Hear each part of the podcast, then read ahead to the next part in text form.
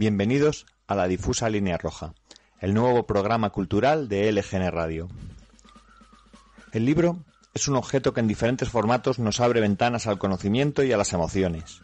Hemos viajado lejos en el tiempo y en el espacio página tras página, pero detrás de cada libro hay un trabajo de muchas personas, trabajos creativos a veces y trabajos más prosaicos relacionados con las ventas, por ejemplo. Porque detrás de la cara idílica del escritor, imaginando y plasmando historias, para que los lectores volemos impulsados por las páginas aleteando como una mariposa, hay una industria que pone un precio, que busca un mercado, promociona y realiza otras acciones relacionadas con el consumismo y el capitalismo. Entre la escritura y la publicación transita una línea que tiene múltiples caras, diferentes oficios y pasos de todo tipo. En este programa vamos a dibujar la situación actual. Un mosaico construido semana tras semana, con la visión de cada uno de los aspectos de la creación y la industria. Trataremos de dilucidar el destino de esa línea difusa de la literatura que siguen creativos y profesionales en diferentes ámbitos, recorrida cada una por un lado de la misma, y averiguar cómo es la influencia y las relaciones entre ambos lados. En este programa nos gustaría contar con escritores, editores, ilustradores, correctores, lectores profesionales, libreros y cualquier otra parte del mosaico que nos ayude a ver más clara la imagen de la industria editorial actual. Mostrar cómo llegan a nuestras manos esos libros, conocer más sobre plazos de entrega, presiones a autores o a traductores. Durante los próximos programas nos plantearemos dudas y buscaremos las respuestas. ¿Cómo ve la obra un autor y cómo una editorial? ¿Cuándo es un libro y cuándo es un producto? ¿O un autor si llega a ser un producto?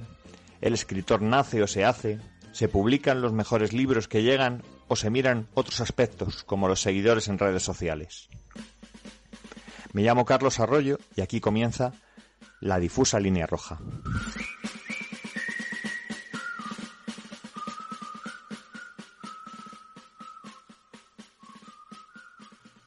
Pues vamos a charlar hoy en, este primer programa que hacemos eh, aquí en LGN Radio con Patricia Reguero, que es la responsable de los talleres de escritura eh, que se hacen aquí en, Leganés, en las instalaciones de Leganés, y que además eh, hoy, hoy por hoy están, bueno, pues eh, yo diría que en pleno auge con, toda la vida del mundo. Quiero decir, cada año ha habido más días que, añadir, más horarios.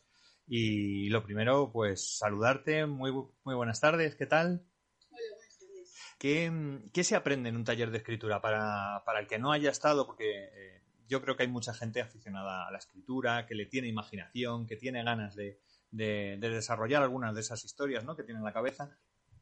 Bueno, yo creo que hay muchos tipos de talleres de escritura. Yo he ido a varios, yo he sido alumna de este taller que imparto ahora, que antes impartía Andrés García y que yo un poco pues, he básicamente cogido el testigo, aunque me he dado cuenta que este año he empezado a llamarlo mi taller, ¿no? voy a hacer un poco mío, pero bueno, hay muchos tipos de talleres. Eh, hay talleres donde te proyecto literario, en talleres donde haces, a lo mejor eh, te especializas ¿no? en, algún género concreto, en algún aspecto concreto de la escritura.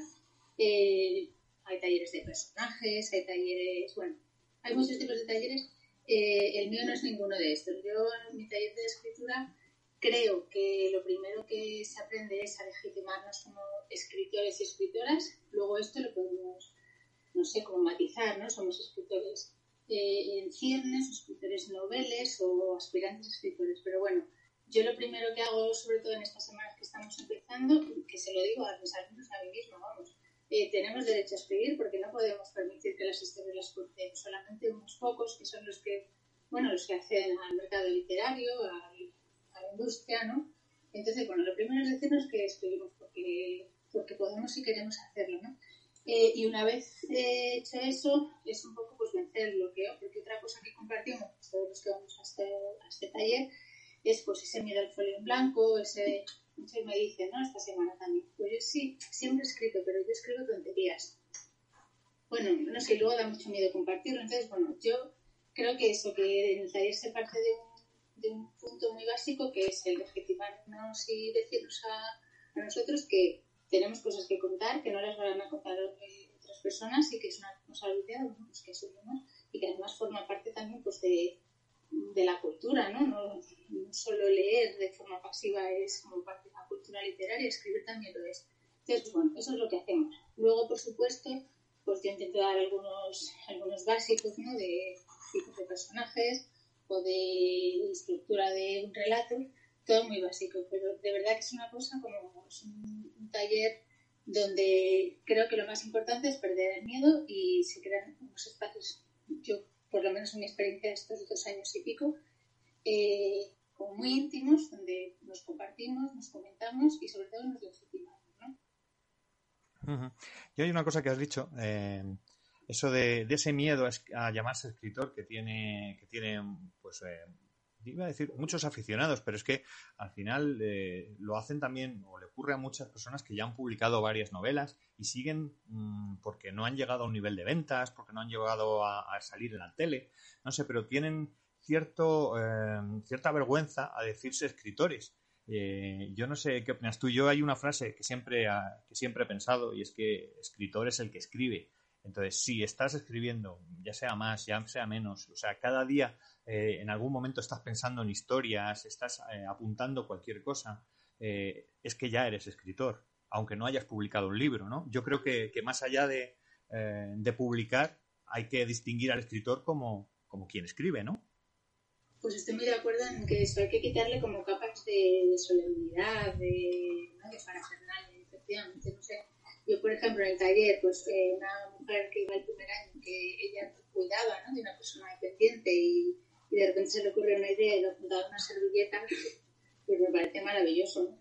Eh, pues eso, gente que va con su, app, con su app de notas y va cogiendo ideas, no sé, eh, ahí hay una inquietud, entonces, bueno, pues como te digo, yo entiendo que tengamos que decir escritores, ¿no? Como que haya que ponerle adjetivos a eso, pero bueno, yo creo que esa inquietud hay que ponerla en valor y, hay que fomentarla. Entonces, sí, quitar capas de solemnidad, esto de la cosa del escritor que viene iluminado por un genio, ¿no? Por, algo innato que, le ha sido concedido al nacer, pues estoy muy de acuerdo y desde luego los talleres van de eso.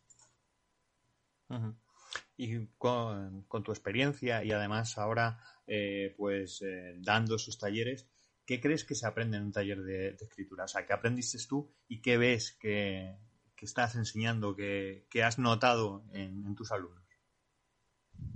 Pues, a ver, yo, yo aprendí, o sea, recuerdo perfectamente el primer día, puede que esto también sea ¿no? como un recuerdo novelado, ¿no? Pero tal y como yo creo que lo recuerdo, eh, yo en el primer día del taller de Andrés eh, no sé cuál era la propuesta de escritura que nos hizo, pero yo recuerdo que hice una lista y no sé lo que era, pero era una lista de cosas pequeñas.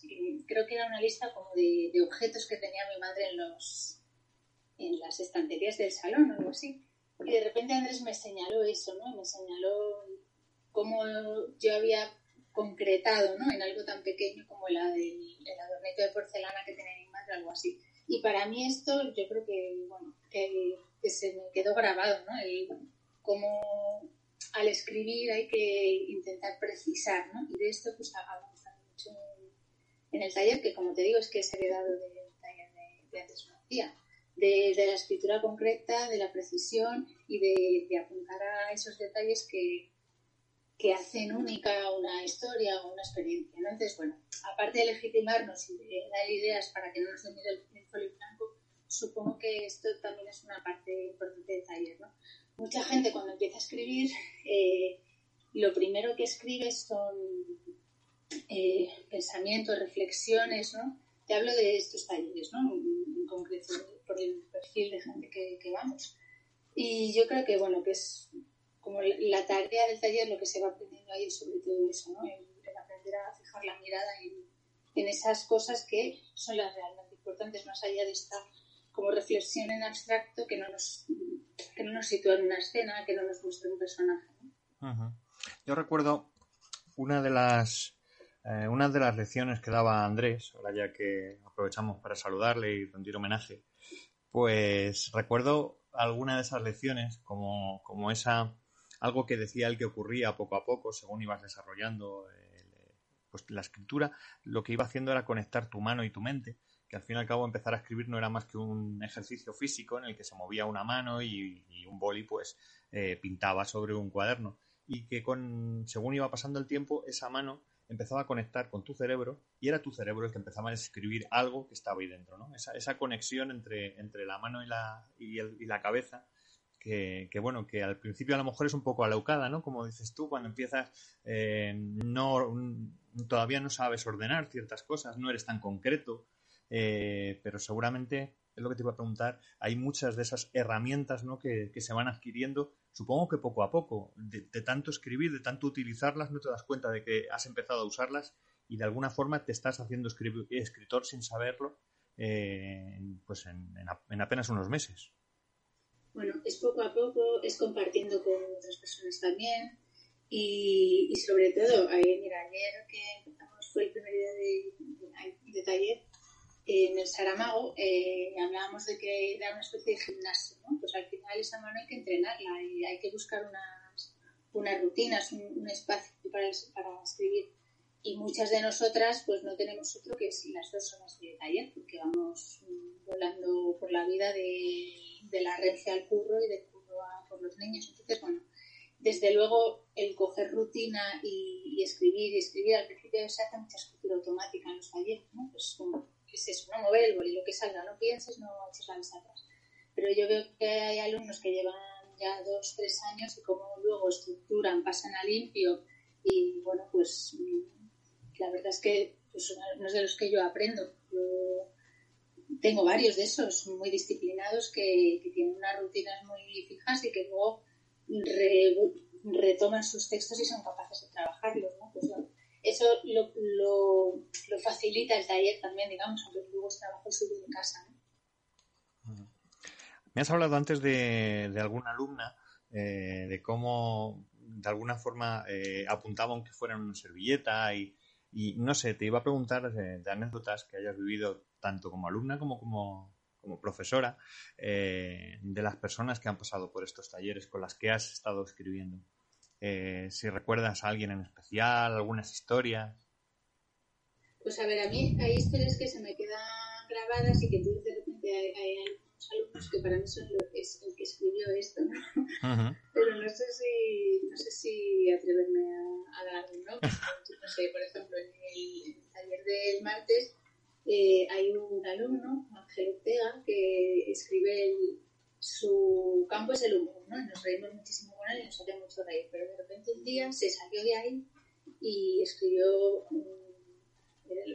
era un relato circular y, y, para mí, o sea, de repente esa, se me quedó marcado, ¿no? Eh, luego en, en, los talleres ya hay personajes a los que ya conocemos, ¿no? Pues, no sé, por ejemplo, Justo habla siempre de Jota, que es su protagonista de muchas de sus historias, y, no sé, hay gente que yo ya la identifico con sus personajes, con sus con la voz de su escritura y, esto pues, bueno, es que la escritura tiene esto, es que tiene esa -huh. Con respecto a, eh, a aprender o no aprender, cuánto se aprende y cuánto no, te iba a preguntar, eh, a lo mejor es una pregunta muy típica, eh, el, escritor nace, se hace, o sea, qué parte del escritor eh, ya nace, ya viene antes de un taller de escritura y qué parte es ese, escritor que se desarrolla y que, que, de alguna forma va cogiendo cuerpo, va cogiendo su propia personalidad según avanza sus escritos, que se puede ir notando. ¿Cuánto hay de antes, digamos, de madera y cuánto hay de, lo, de la talla que queda después de, de estudiar, de dedicarle un tiempo a la escritura y demás? Yo creo que casi todo es lo segundo. Y además creo que la idea esta de genio que, eh, creo que comentábamos antes es dañina, ¿no? Es como pensar que solo llegan a algo los que tienen un don, los que han sido bendecidos, a mí me parece dañina para la creación en general. Eh, el otro día en el taller yo les llevaba una cita de los diarios de Alejandra Pizarni, una poeta reconocidísima que pues, a mayor joven pues tiene un montón de, de obra, ¿no? Y ella en sus diarios, bueno, se habla de sí misma, se, se castiga, ¿no? Dice, quiero escribir, pero no soy capaz de escribir nada genial, no quiero solo escribir, quiero escribir algo genial. Bueno, pues es que esta idea me parece, pues eso, contraria a la creación, a, a, a ser feliz con lo que haces y desde luego creo que mucho es rutina, esfuerzo, aunque por supuesto pues tiene que haber ese interés principal que bueno que está en la personalidad de cada persona, ¿no? ¿Qué intereses tú luego desarrollas o les dedicas más tiempo? Entonces, bueno, yo estoy absolutamente en contra de la idea de los genios eh, y, bueno, pues pienso que es quererse un poco y ponerse a trabajar en ello. Hablábamos antes fuera de micro de, esa imagen del, em, del escritor que tiene inspiraciones que, se sienta cuando tiene la inspiración únicamente a escribir, a desarrollar esa historia porque de repente le ha aparecido la musa, ha aparecido en la puerta, le ha llamado y, ese es el momento para escribir. O, de este que, tiene que tomar absenta o que tiene que estar borracho para, poder hacer sus mejores obras, eh, que es una imagen seguramente muy literaria, que es muy de cine también, de, verlo en algunas películas, pero que probablemente sea pues eh, lo más alejado posible de la realidad hoy por hoy, ¿no? Pues mira, yo, mm, yo trabajo en un periódico, yo soy periodista eh, y cuando tengo la oportunidad de hacer eh, entrevistas a, escritores o escritoras que de vez en cuando me meto en esos jardines, a mí me encanta preguntarles cómo escriben, ¿no? Pues, ¿Cuándo escribes? ¿Cómo escribes? Y, y, efectivamente, o sea, ahí ves que esos son mitos que para montar una escena de una película quedan muy bien, pero que que lo que hay que hacer es sentarse y buscar un rato y buscar el espacio. Y, eso es lo que de ahí salen las obras de, los escritores, ¿no? Y no de un momento de, iluminación, inspiración o de una borrachera. Eso, pues yo, que yo sepa, no es así. Tú que habías sido alumna eh, ya en los talleres de Andrés, en estos mismos talleres que ahora impartes, eh, te quería preguntar un poco cómo fue eso, que el empezar ahora eh, a impartir un taller en el que habías sido alumna antes, eh, el sentirte de alguna forma, no sé si al otro lado, porque son mesas redondas, al fin y al cabo no, no hay al otro lado en ningún momento en un taller como este, pero eh, el empezar un proyecto del que de alguna forma habías formado parte desde otro punto de vista. Bueno, pues yo creo que empecé porque no tengo vergüenza. si la tengo, me dije a mí misma con esto que te estoy diciendo ahora, ¿no? Oye, no sé, si sientes esa llamada, si crees que puedes hacerlo, inténtalo. Entonces, bueno, pues cuando, cuando los dejó y surgió la oportunidad de retomarlos yo, eh, bueno, de coger el testigo, es que yo ya te digo que la idea de su taller la cogió tal cual. La verdad que me lo pensé mucho, de hecho, primero dije, mira, ¿dónde me meto? Mejor no, pero de, repente me vi que, que me hacía muchísima ilusión, que me encantan los talleres, que es que me parece que hay que ponerlos en valor, porque es que se, son un espacio de verdad súper súper especial, donde se conoce gente que es muy diferente, pero que tiene mucho en común también. Entonces, bueno, la verdad es que mm, me dio tal curiosidad y yo también tengo tantas ganas que, bueno, pues pues me, me lancé y, aquí sigo. Creo que este es el tercer año que vamos a empezar, que encima han sido años muy accidentados, porque el primer año fue COVID, el segundo ha sido post-COVID y este, bueno, pues, también va a ser accidentado porque estoy embarazada y salgo de cuentas en 10 semanas. Bueno, enhorabuena. voy haciendo lo que puedo, pero eh, ¿cómo lo retomo? Pues eso, pues quitándome un poco de la vergüenza y todas estas capas de seguridad que que me entraron cuando vi que, bueno, que se planteaba la posibilidad de, hacerlo y porque eso tenía muchas ganas y es que yo de verdad que valoro muchísimo los talleres y me parece que, que además ponerlos así como en la cercanía de un centro municipal pues también tiene mucho que ver con cómo yo pienso y cómo yo entiendo la escritura. A ver, un, un escritor eh, se prepara durante mucho tiempo para que, bueno, pues por para que eso que estás escribiendo pueda llegar, se pueda entender más fácilmente, pueda eh, conectar. Porque al final yo creo que da igual si estás haciendo un programa de radio, estás escribiendo un artículo, estás escribiendo una novela, un, eh, relato, lo que quieres es conectar con alguien, en este caso con un lector. Eh, entonces, tú escribes, tú intentas conectar con un lector, pero claro, cuando has terminado de escribir, cuando ya has pulido tu relato después de corregirlo y todo, eh, te encuentras que de alguna forma hay que distribuirlo. No vas a sacarlo no vas a sacar las fotocopias en, una copistería y te vas a ir mm, dándoselo persona por persona en la puerta del metro ni nada parecido.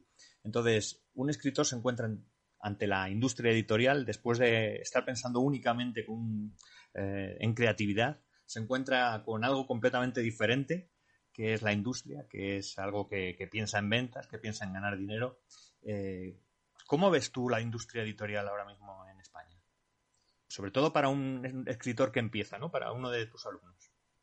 Bueno, yo ahí creo que tengo poco que decir porque yo no soy, y siempre lo explico cuando me llaman para preguntarme por los talleres, que decía que hay diferentes tipos de talleres, yo no soy una autora que tenga obra publicada y por tanto experiencia editorial. Nosotros pues hemos autoeditado en el taller eh, libros, yo pues he ganado algún concurso donde me han publicado el relato, pero yo hasta ahí eh, dicho esto y también un poco por lo que veo como, periodista, yo creo que ahora hay, un editorial muy rico, ¿no? hay muchas editoriales nuevas, se lee mucho, eh, hay mucho interés por, por novedades y luego hay como un, no sé, yo creo que a lo mejor tú puedes dar alguna clave más de esto, ¿no? Pero a mí me da la sensación de que hay muchas editoriales eh, interesadas en publicar mucho porque están sacando novedades constantemente.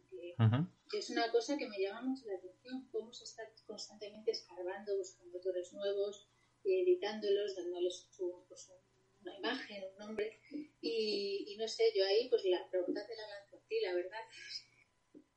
Bueno, yo ahí, eh, ya que es una charla más que una entrevista, lo habíamos dicho antes, eh, bueno, simplemente los datos lo, dicen. Hoy por hoy hay cada vez más títulos publicados y menos eh, ejemplares vendidos por cada, por cada escritor. De hecho, excepto contadas, contados títulos anualmente, creo que la media de, ventas de un escritor eh, no supera, no sé si son 300 ejemplares, 200 ejemplares.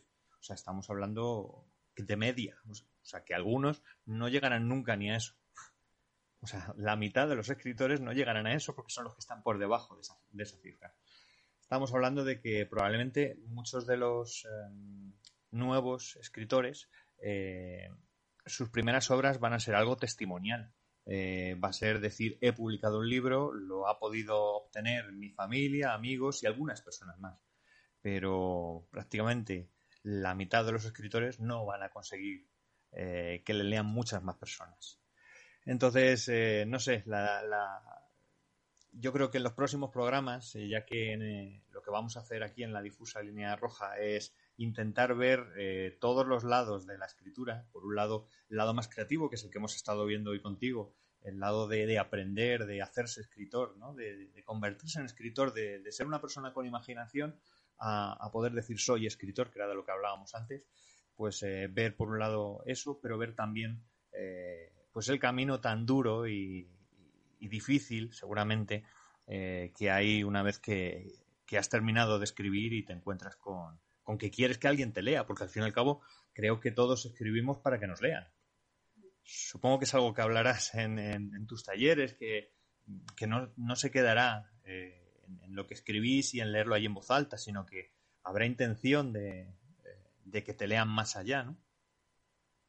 Pues no te creas, sea, yo es que creo que de entrada la gente que se apunta a los talleres va con tanto miedo, con, bueno, con estos que muchas veces no, no miramos más allá.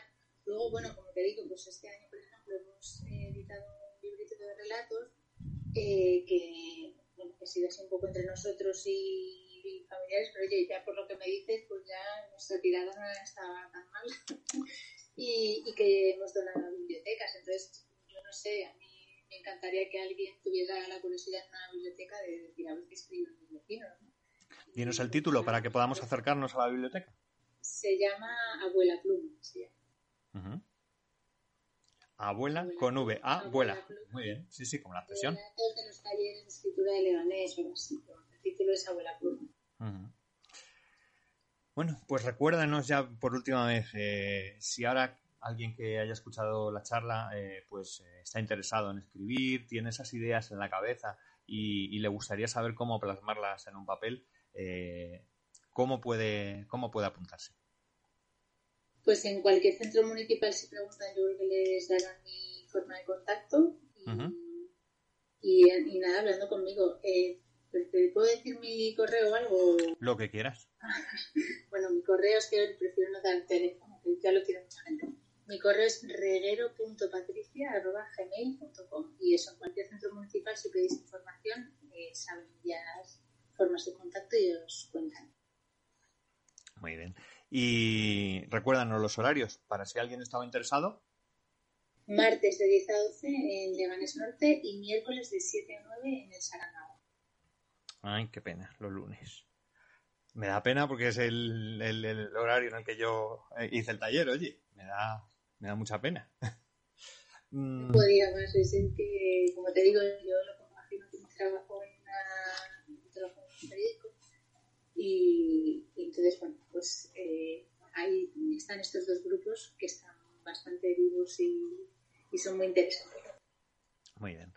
Bueno, pues eh, hay una cuestión que quiero plantear eh, a todos los que invitados, a todas las personas que vengan por aquí a charlar conmigo en, este programa y es eh, una recomendación literaria, porque es algo que, aunque no lo hemos comentado, seguramente si tienes que hacer un decálogo de, de, escritura, si tienes que dar una serie de consejos de escritura, el primero siempre, siempre es lee.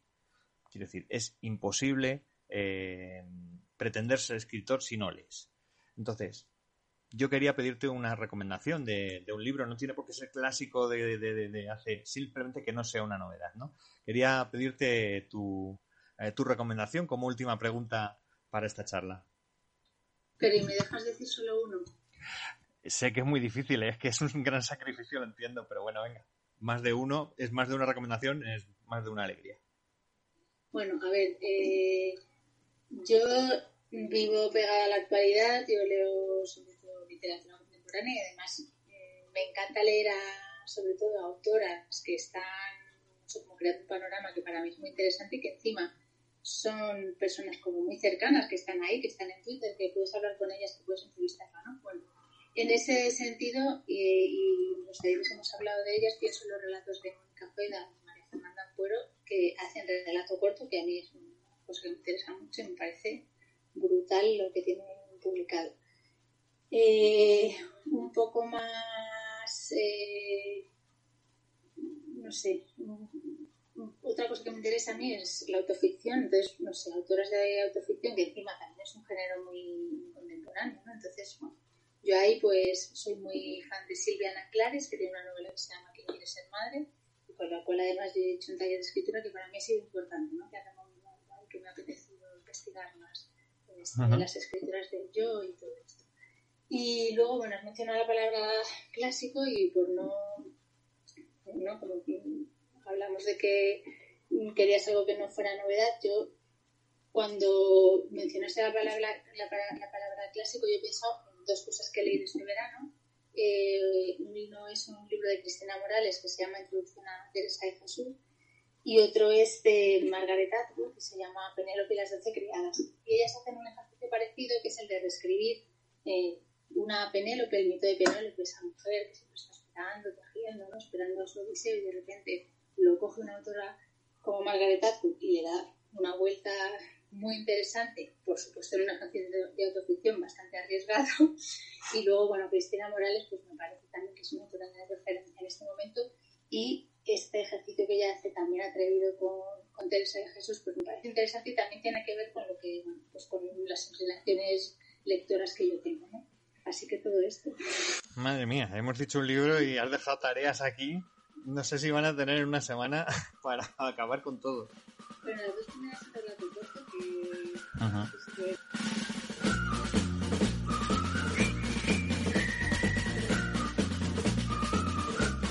hasta aquí la primera pieza del mosaico que es la difusa línea roja. Muchas gracias a Patricia Reguero por la charla y nos vemos la próxima semana aquí en LGN Radio. Un saludo.